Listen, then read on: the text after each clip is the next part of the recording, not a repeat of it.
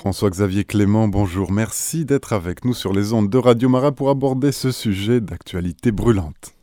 Bonjour. Je suis heureux effectivement de merci hein, de me donner la possibilité de vous parler de ce sujet brûlant, de ce sujet d'actualité, de ce sujet qui traverse euh, nos familles, qui traverse nos collèges, qui traverse euh, nos lycées, nos écoles primaires même de plus en plus, qui traverse même notre vie sociale tout entière finalement, notre vie professionnelle, qui traverse nos réunions, qui traverse nos entretiens, qui bien souvent et trop souvent traverse aussi notre euh, déjeuner j'ai parlé du téléphone portable, du smartphone, du monde digital, des écrans, et de tout ce qui, dans ce monde numérique, est venu envahir de façon euh, importante notre vie psychologique, notre vie sensible, nos gestes du quotidien, nos relations, notre vie intellectuelle, notre mémoire, notre imagination.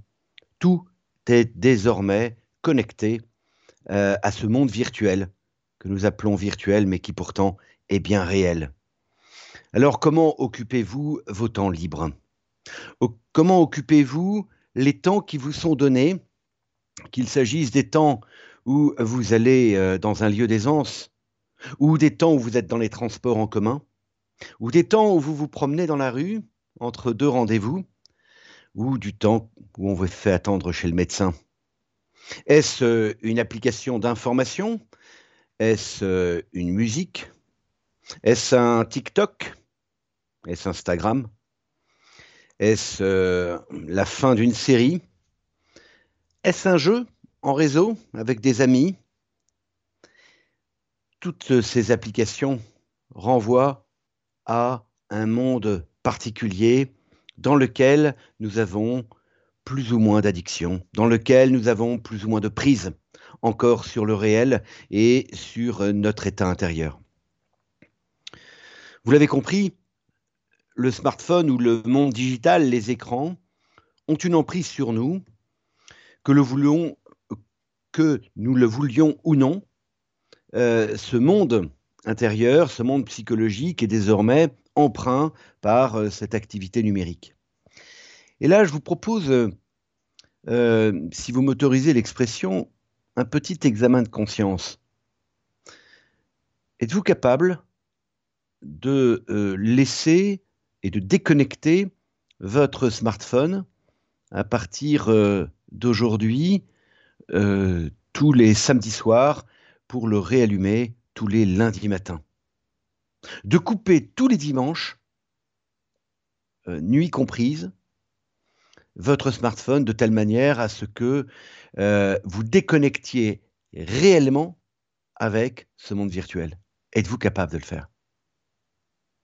Êtes-vous capable de euh, d'éteindre euh, votre euh, les notifications d'un certain nombre de messageries, de newsletters, d'informations en temps continu, etc., etc. Toutes ces questions, elles renvoient à la possible addiction dans laquelle vous êtes déjà un peu entré, avec toujours des bons prétextes et avec toujours des bonnes raisons. On se dit toujours, non, mais il faut que je sois joignable pour mes enfants. Euh, non, non, mais là, il faut que je sois joignable pour mes petits-enfants. Non, en fait, j'ai vraiment un impératif, j'attends une réponse importante.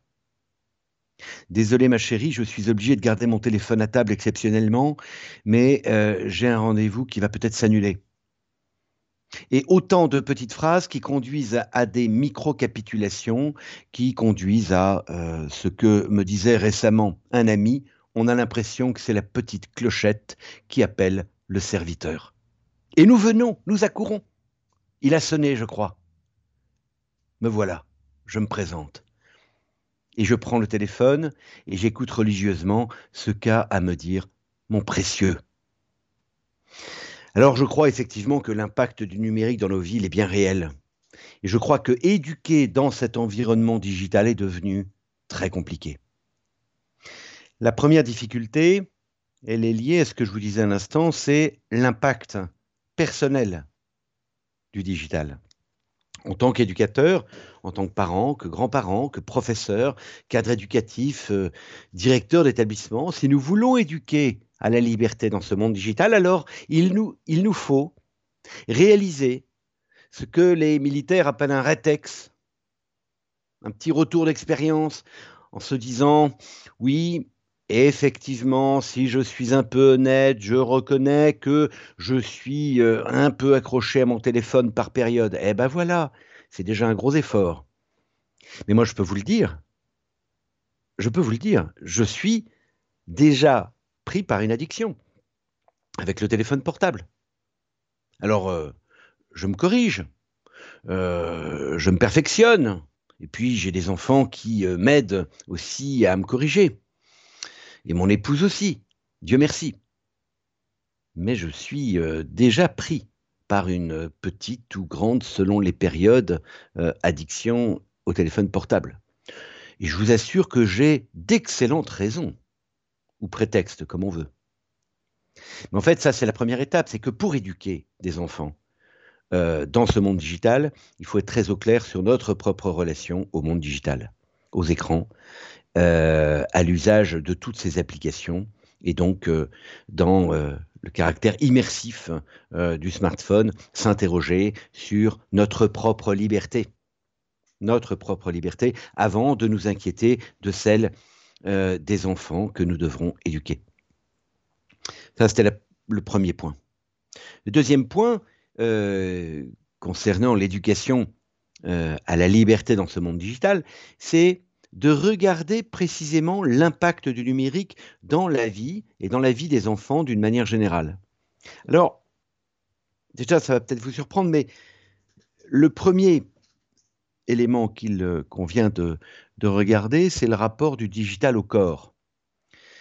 Figurez-vous que nombreux sont les médecins qui alertent désormais sur les déformations euh, physiques liées à l'usage euh, des écrans, qu'il s'agisse des euh, petits ordinateurs portables qui conduisent à avoir la nuque tendue vers un écran dans une position assise qui ne convient pas tout à fait à la nuque, que ce soit la déformation des doigts euh, dans euh, l'écriture sur un clavier euh, de téléphone, qu'il s'agisse des mots de tête à répétition, quand nous restons trop longtemps avec ces photons qui traversent l'écran pour rejoindre nos yeux, qu'il s'agisse, pardon, de l'hypervigilance nerveuse dans laquelle nous met le monde numérique, ou encore, ou encore, eh bien, euh, ce rapport que nous avons euh, à la euh, vie sociale et aux relations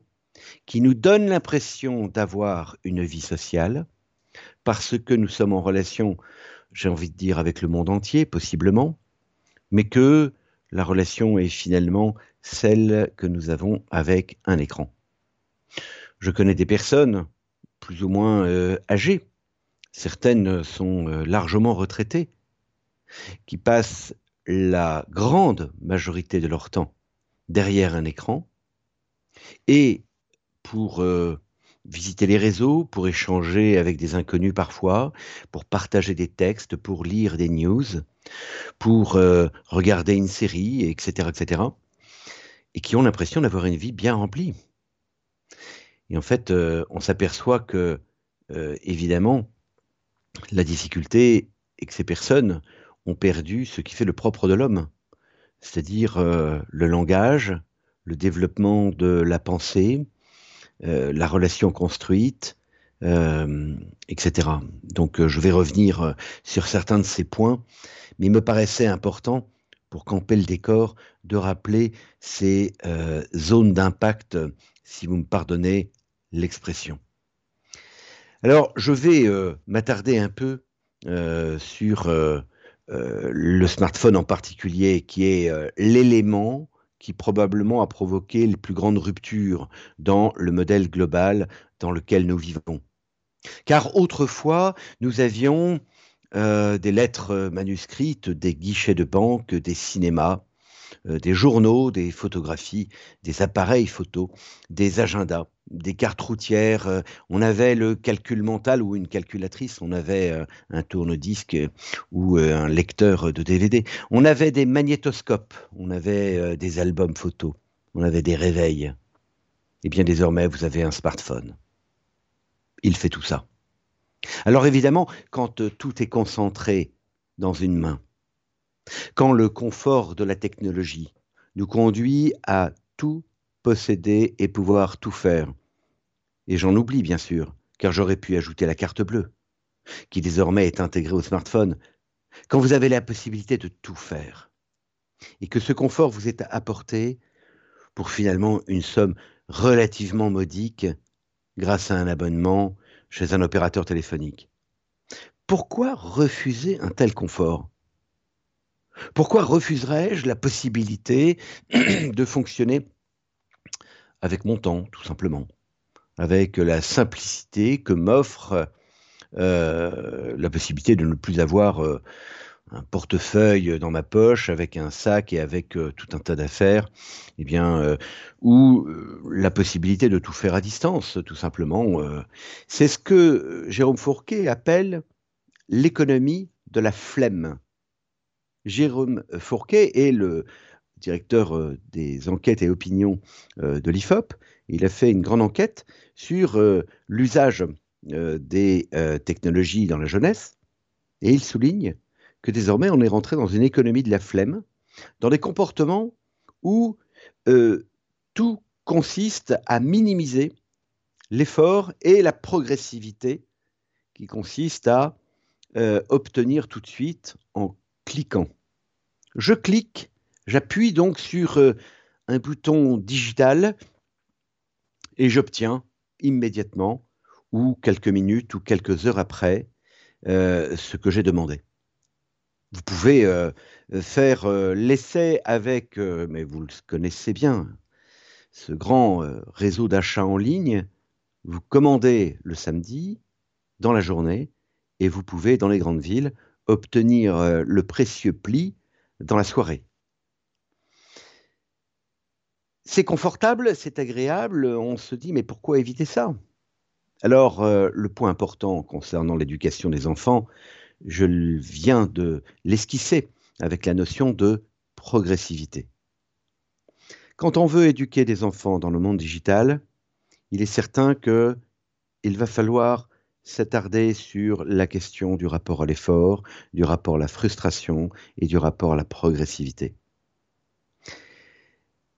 Si euh, des enfants ont des smartphones, euh, ou plutôt je vais commencer par ce qui est plus simple, si les enfants n'ont pas de smartphone, euh, en primaire ou en collège, eh bien, remerciez Dieu et faites en sorte qu'il n'en ait pas.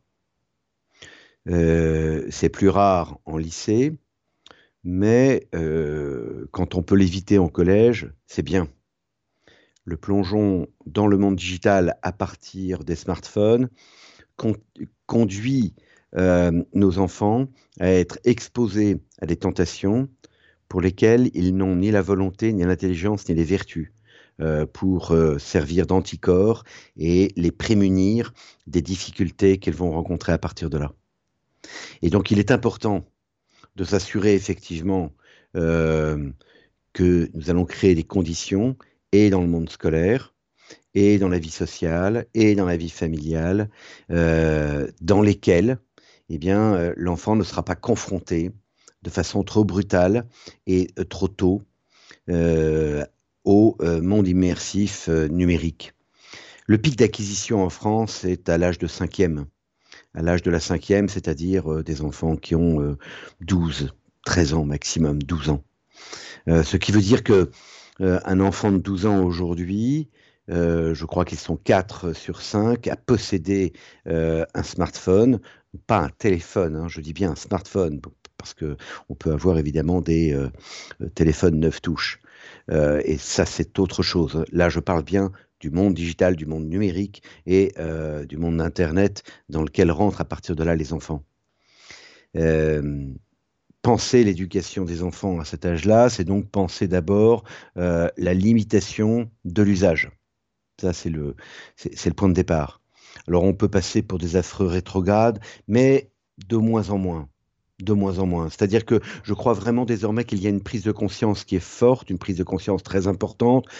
Le livre de Michel Demurger sur la fabrique euh, digitale du crétin, euh, ou plutôt la fabrique du crétin digital, euh, est une ressource très importante pour convaincre les plus progressistes, pour convaincre les plus récalcitrants. Ceux qui aujourd'hui pensent encore que grâce au monde digital, euh, les enfants de primaire, de collège ou de lycée euh, vont, vont être plus intelligents, plus efficaces sur le plan intellectuel, auront plus de connaissances, plus de mémoire, etc., etc., sont quand même de plus en plus rares. Ceux qui pensent ça sont de plus en plus rares. Désormais, on voit bien les effets dramatiques du rapport au digital quand il arrive trop tôt.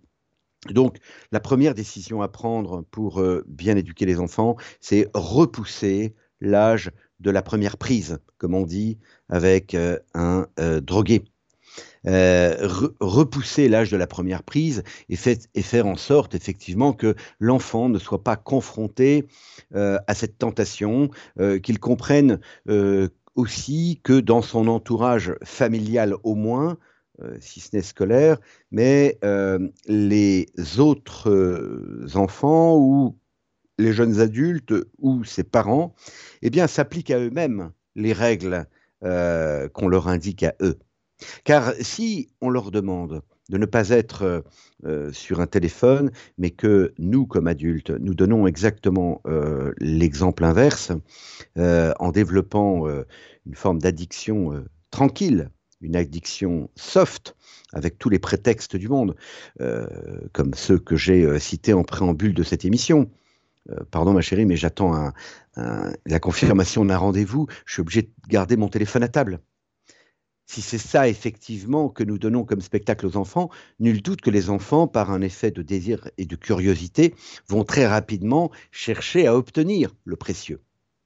Deuxième environnement qui est difficile évidemment à contrer pour les, parents, c'est euh, la vie sociale des enfants, dans laquelle eh bien, euh, les euh, enfants sont en permanence sollicités pour des rendez-vous, pour des infos, pour des échanges avec leurs camarades, pour une soirée, pour une sortie.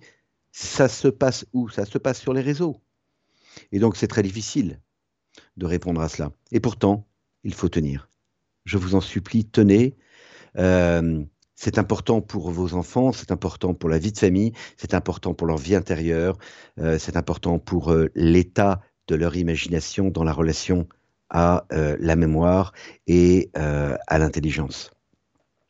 J'en viens au second point important à tenir dans l'éducation, après le premier de repousser au maximum l'âge de la première prise. Alors certains me demandent, oui, mais alors attendez, c'est à quel âge exactement cette première prise que vous l'imaginez? Si c'est possible de tenir jusqu'à 15 ans, 16 ans, c'est bien. Ceux qui n'ont pas réussi euh, à, tenir euh, jusqu'à la fin des études. Moi, je connais des parents qui aujourd'hui tiennent encore jusqu'à la fin des études scolaires et euh, qui n'ont lâché sur le smartphone qu'à partir des études supérieures. Euh, bravo à ceux qui ont pu le faire. Euh, nombreux, en revanche, sont ceux qui euh, finissent par passer l'étape, à franchir l'étape en classe de seconde, considérant que c'est important d'aider les enfants en lycée à maîtriser cet outil dans leur vie psychologique, dans leur vie morale, et à mettre une saine distance, à apprendre à le maîtriser, etc. etc. Et là, j'arrive au, deuxième point. J'arrive au deuxième point. il faut dans ces cas-là, avoir une vraie discipline et s'assurer effectivement de la juste distance. Euh, la recherche permanente sur Internet est devenue, euh, ou plutôt a transformé notre téléphone portable, notre smartphone, en prothèse mémorielle. Nous n'avons plus de mémoire interne, mais nous avons une mémoire externe. Comme un ordinateur qui n'aurait plus de mémoire interne, mais qui aurait un petit cordon euh, qui le retient à euh, un bloc mémoire qui est externe. Ben, nous sommes devenus un peu pareil. Nous avons une mémoire externe qui s'appelle le smartphone et ce smartphone nous sert de lieu dans lequel euh, sont présentes, sont collectées des informations du monde entier. Des informations sur, dans tous les domaines, y compris dans les meilleurs domaines, y compris dans les meilleurs domaines, y compris dans les domaines de la vie spirituelle, y compris pour notre foi y compris pour euh, nourrir notre vie de prière. La preuve, le site de Radio Maria qui émet en direct, en permanence, sur, sur, les, sur le, les plateformes digitales. donc, ce que je veux dire, c'est que oui, bien sûr, cette, comment dire, cette possibilité de rentrer dans le monde virtuel ouvre la porte à euh, comment dire, euh, euh, la création d'un monde intérieur, une culture, la possibilité d'accéder à de très nombreuses informations, documents et supports de formation. Mais assurons-nous que dans le même temps, l'enfant qui, en primaire, en collège ou en lycée, a besoin d'accéder à sa propre mémoire pour penser, je dis bien à sa propre mémoire, n'est pas en train d'atrophier ses capacités de réflexion par l'impossibilité de mémoriser pour lui-même ce qu'il pense pouvoir obtenir en cliquant. Et donc l'autre point qui me paraît important à souligner, sur lequel il faut être euh, très, euh, très attentif et très tôt, Bien sûr qu'il faut développer la mémoire des enfants. Bien sûr qu'en primaire, en collège, il faut continuer à avoir du par cœur. C'est tellement important. Et il faut tenir là-dessus. Et bien sûr que le téléphone portable peut avoir des effets très délétères sur la motivation intrinsèque à mémoriser à partir du moment où il existe l'option euh, eh euh, d'une mémoire externe euh, d'un lieu, d'une zone, d'un temps où je peux aller chercher l'information à tout moment. Et puisque j'ai la possibilité d'aller la chercher à tout moment, pourquoi devrais-je faire l'effort de la maîtriser par moi-même? Et vous voyez, on entend là aussi, et dans le premier point et dans le second, on entend la notion d'effort, de progressivité. Comment devient-on libre? Comment devient-on capable d'exercer sa volonté pour diriger sa vie, pour maîtriser ses passions, pour apaiser ses désirs, pour calmer une envie, etc., etc à partir du moment où notre rationalité, notre raison, notre intelligence prend la direction des opérations. Et donc il est important, souvenez-vous de la première émission sur l'éducation intégrale que vous pouvez éventuellement réécouter, celle de septembre, durant laquelle je vous avais parlé de cet euh, attelage avec euh, ce cocher qui dirige ses chevaux, les chevaux étant les passions, le cocher l'intelligence, le fouet la volonté. Cet attelage tout entier, c'est la personne humaine. Si euh, le monde digital euh, dans cet attelage peut tenir une place, c'est la place d'exciter les chevaux, de les attirer dans des chemins de traverse et de rendre impossible, comme s'il y, avait un brouillard épais sous les yeux du cocher, de rendre impossible la direction des opérations par la raison. Parce qu'à partir du moment où l'attelage, c'est-à-dire l'enfant, est pris euh, euh, au, piège euh, de l'addiction immersive du digital, alors ça veut dire qu'il est devenu dépendant de sollicitations et de pulsions qui sont dans tous les domaines, aussi bien dans le domaine euh, de l'amour que de la haine, aussi bien dans le domaine euh, de la délectation euh, lascive que de la délectation gastronomique ou que d'autres domaines dans lesquels il peut avoir de nombreuses sollicitations, tentations qui vont nourrir finalement ses passions, qui vont exciter ses passions, au moment où il faudrait pourtant lui apprendre à les maîtriser, à les diriger, euh, apprendre à les perfectionner, à les rectifier. Et c'est là où euh, nous avons euh, évidemment une responsabilité très importante pour aider l'enfant à mesurer les effets du smartphone. Et quand vous avez un enfant qui insiste, comment dire, de façon importante euh, pour euh, obtenir euh, ce précieux objet pour sa vie personnelle, alors je vous conseille une chose. Moi, je l'ai fait avec l'une de mes filles et je peux vous assurer que ça a plutôt bien fonctionné. Ma troisième fille, elle était en quatrième, insistait pour obtenir ce précieux smartphone. Je lui dis, écoute ma chérie, j'accepte d'en parler. Et là, son visage s'est illuminé comme si euh, je lui avais annoncé que c'était possible. Quoi. Je dis j'accepte d'en parler et on fera ça euh, samedi. Donc, euh, restez quelques jours.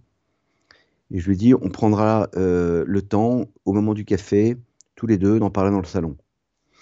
Nous voilà arrivés au rendez-vous et je lui avais passé comme commande de couper une feuille en deux et de dire quels sont les avantages d'avoir un téléphone, quels sont les inconvénients d'avoir un téléphone. Et euh, donc, euh, elle, a, travaillé. Elle a travaillé sérieusement. Je peux vous dire même très sérieusement. Puisqu'elle est arrivée avec la feuille, elle m'a balancé la feuille avec un peu de mauvaise humeur et en me disant, de toute façon, tu le savais. Alors je dis, mais de quoi me parles-tu, ma chérie? Tu savais très bien que je trouverais plus d'inconvénients. Et la discussion a continué. Ça ne s'est pas arrêté là. Mais ce qui est intéressant, c'est que les enfants savent très bien, et euh, même parfois beaucoup mieux que nous, les effets des téléphones portables, les effets euh, du monde numérique et de l'immersion dans le monde numérique. La zombification de la jeunesse et de la société, les jeunes eux-mêmes en sont les témoins tous les jours. Et ils savent bien à quel point euh, cela peut faire du mal euh, aux, euh, à leur vie sociale, à leur vie psychologique, etc. quand on pense, je dirais, aux effets du smartphone sur l'imagination, on pense à l'excès d'image, on pense à la perte de créativité, à une imagination souvenir qui n'est plus présente, l'imagination créatrice dont parle Bergson est, devenue complètement inerte. Euh, les relations dont je parlais précédemment entre l'imagination et la mémoire euh, ont besoin évidemment euh, d'être renforcées et c'est là où bien elles disparaissent. On renforce le lien, en revanche, comme je vous le disais, entre l'imagination et les passions, et puis la perte du lien qu'il y a entre cette évocation, voyez, qu'il y a entre le mot et l'image, ce rapport que nous avons au mot, à la phrase euh, et à la pensée. Je terminerai mon propos par euh, deux suggestions. Une première liée à la lecture, une seconde liée à la vie de prière et à l'intériorité, à l'attention, comme dit Simone Veil. Concernant la lecture, le même euh, Michel de Murger, qui a écrit donc La fabrique du crétin digital, vient de publier un livre tout récemment sur la lecture que je vous recommande. Faites-les lire. Comme si finalement, après avoir étudié, Michel de Murger a euh, étudié vraiment la question du digital en profondeur, il est, euh, c'est un grand chercheur international et euh, qui a passé beaucoup de temps à étudier toutes les sources qui existaient sur les effets du digital sur la santé. Il a fait la même chose avec la lecture. Et il a approfondi les effets de la lecture du rapport que nous avons au mot, à la phrase, à l'argumentation, à la construction par un récit, à l'évocation et à la création d'un monde intérieur par l'évocation, par les mots et par le descriptif, etc., etc. Et à partir de là, mesurant les effets de la lecture, il pousse ce cri d'alarme, faites-les lire, obtenez qu'il puisse y avoir dans euh, la vie de vos enfants, aussi petits qu'ils soient, eh bien, des livres et la joie de lire. Pour cela, un, commencez par leur lire des histoires quand ils sont tout petits, lisez avec eux, lisez devant eux, et prenez le temps, vous, quand ils sont plus grands, de leur donner l'exemple de la lecture et de partager sur les livres que vous lisez. Tiens, je lis ce livre en ce moment, les enfants, c'est absolument passionnant, voilà ce que j'ai découvert. Ça, c'est la lecture. Deuxième exemple, deuxième euh, point et, peut-être euh, interrogation, réflexion et conseil, c'est celui de la vie intérieure. On ne comprend rien au monde moderne si on ne comprend pas que c'est une vaste conspiration euh, contre toute forme d'intériorité, disait Bernanos. Hein Ce n'est pas la phrase exacte, je la cite de mémoire, mais c'est à peu près cela. Une vaste conspiration contre toute forme de vie intérieure. La particularité euh, de la fréquentation et de l'addiction au monde digital, c'est de nous faire perdre notre capacité d'attention, notre capacité de concentration et notre capacité de mémorisation. La vie intérieure est euh, un chemin qui nécessite de l'attention euh, et la pratique régulière de la prière, de l'oraison et du développement de la contemplation va donner et va créer en nous des anticorps contre ces effets délétères, ces effets destructeurs du monde digital. Non pas que ce soit comme un antipoison qui nous permette de euh, nous empoisonner tout le reste du temps. Non, bien sûr. Mais ça veut dire que nous allons conserver en nous une attention plus grande, une capacité à tendre vers, c'est le sens du mot attention, sur lequel Simone Veil développe toute une réflexion dans un livre qui s'appelle L'attente de Dieu et que je vous recommande si vous ne l'avez pas encore lu. Je vous recommande de méditer sur cette question de la vie intérieure comme étant le chemin par lequel je vais pouvoir me libérer d'une addiction, comme par exemple celle euh, du monde digital. Ce monde digital, François-Xavier Clément euh, s'invite beaucoup dans les écoles. Que pensez-vous de l'usage du monde digital à l'école? Alors, Merci pour, euh, merci pour cette question. Euh, comme certains auditeurs le savent, j'ai été en responsabilité dans le monde scolaire puisque j'ai dirigé plusieurs établissements scolaires. j'ai été professeur et, cadre éducatif auparavant. Je peux dire effectivement que j'ai vu une augmentation progressive avec des effets de mode assez considérables euh, des départements, voire des villes, qui ont doté la totalité euh, des établissements d'un territoire euh, avec des écrans, et notamment avec des tablettes interactive euh, contenant des euh, logiciels euh, spécifiques pour la pédagogie, l'apprentissage de l'orthographe ou l'apprentissage des langues, l'apprentissage des mathématiques, avec des exercices à réaliser en autonomie avec différents niveaux de progression.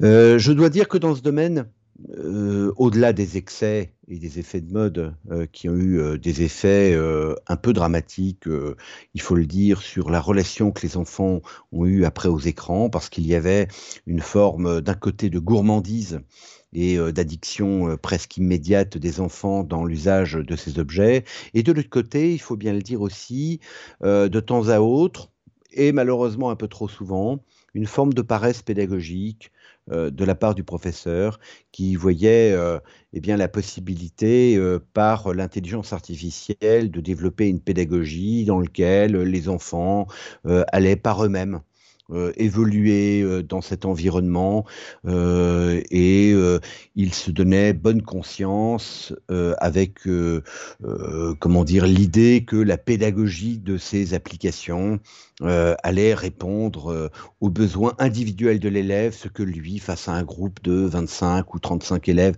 ne pouvait pas faire. Et donc, euh, on a eu un processus, effectivement, dans les années, on va dire, 2010, euh, euh, oui, c'est 2005, 2010, 2015, un processus un peu de, de, ventilation sur le territoire français. C'est vrai aussi dans d'autres pays, hein, mais je vais parler que de, notre pays.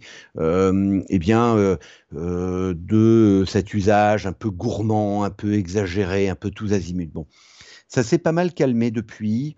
Euh, on a, alors, il y a eu des rapports euh, de l'éducation nationale ou même du ministère de la Santé sur le sujet.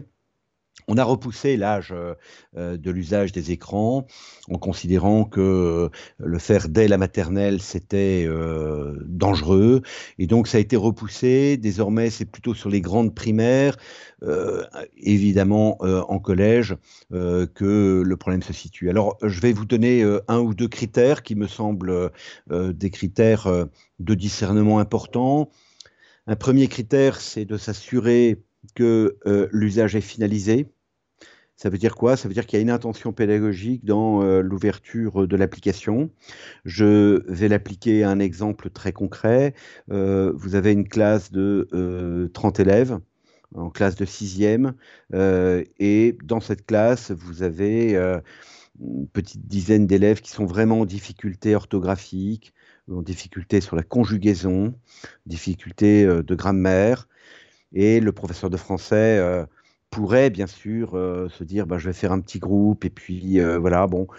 On peut euh, considérer que l'usage de certaines applications peuvent aider l'enfant à travailler par lui-même le bon niveau de difficulté et il va refaire des exercices un peu comme autrefois on faisait des exercices dans le bled mais on lui apporte un environnement dans lequel ce sera plus aisé, plus agréable euh, de le faire. Il y aura une petite délectation qui est de passer euh, par l'écran. Si vous lui sortez votre bled euh, de 1958, ben, ça va être un peu moins plaisant.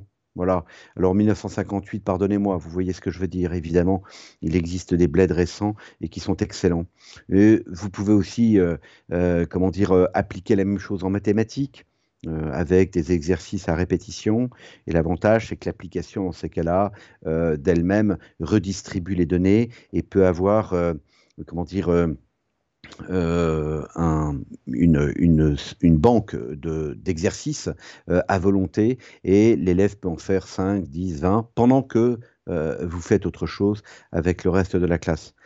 Euh, finaliser, ça c'est le premier point, c'est-à-dire que euh, s'il s'agit d'une activité dans laquelle euh, il y a une forme de découverte ou une forme d'ouverture et que vous n'êtes là comme professeur que pour animer une séquence de découverte, alors c'est dramatique, dramatique. Parce que ça veut dire qu'on est dans une forme de loisir, dans la relation à l'écran, et ça veut dire que l'enfant est en train de commencer euh, ou à nourrir ou à développer ou à poursuivre eh bien, euh, son addiction.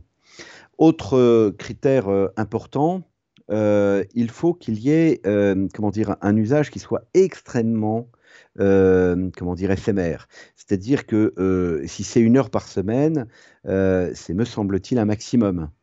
Euh, et euh, si euh, cet usage ne se fait pas à l'école, mais est demandé par l'école aux parents, eh bien, il faut s'assurer effectivement que ce n'est pas déterminant de le faire pour une note ou pour une évaluation ou pour une compréhension. Parce que il n'est pas normal que l'école impose à la famille, à des parents, eh bien, cette connexion Internet. Et là, c'est un, des autres effets, euh, un effet qui est, euh, assez euh, pernicieux, c'est la commande passée par des professeurs auprès des élèves. Vous irez sur tel site pour faire tel exercice, vous irez lire tel texte sur Internet, vous écouterez telle vidéo. Ce qui veut dire que l'élève rentre chez lui, dit à ses parents je dois aller sur Internet pour le professeur euh, d'histoire géo ou de mathématiques. Sauf que la plupart du temps, les parents ne sont pas là, ce qui veut dire que ça a été, euh, euh, comment dire, prévu en famille éventuellement. et dans ces cas-là, l'enfant, eh bien, a la possibilité d'aller directement sur Internet et il a bah, nécessairement désormais le code oui, il est en sixième, il est en cinquième. allez, il faut bien passer une étape de croissance. Sauf que non, en fait, je suis désolé, un enfant qui est en sixième ou en cinquième, sans la surveillance de ses parents et sans la possibilité de limiter son accès à cet univers euh, immense qui est Internet, eh bien, euh, j'ose vous le dire, c'est comme si vous aviez mis une boîte de poison euh, dans sa chambre, qu'il se servait régulièrement de ce poison et qu'en plus vous alliez après l'amener chez le médecin et que vous continuez à alimenter cette boîte de poison, sans faire de lien de causalité entre le poison que vous avez déposé dans sa chambre et le médecin chez qui il faut l'emmener régulièrement.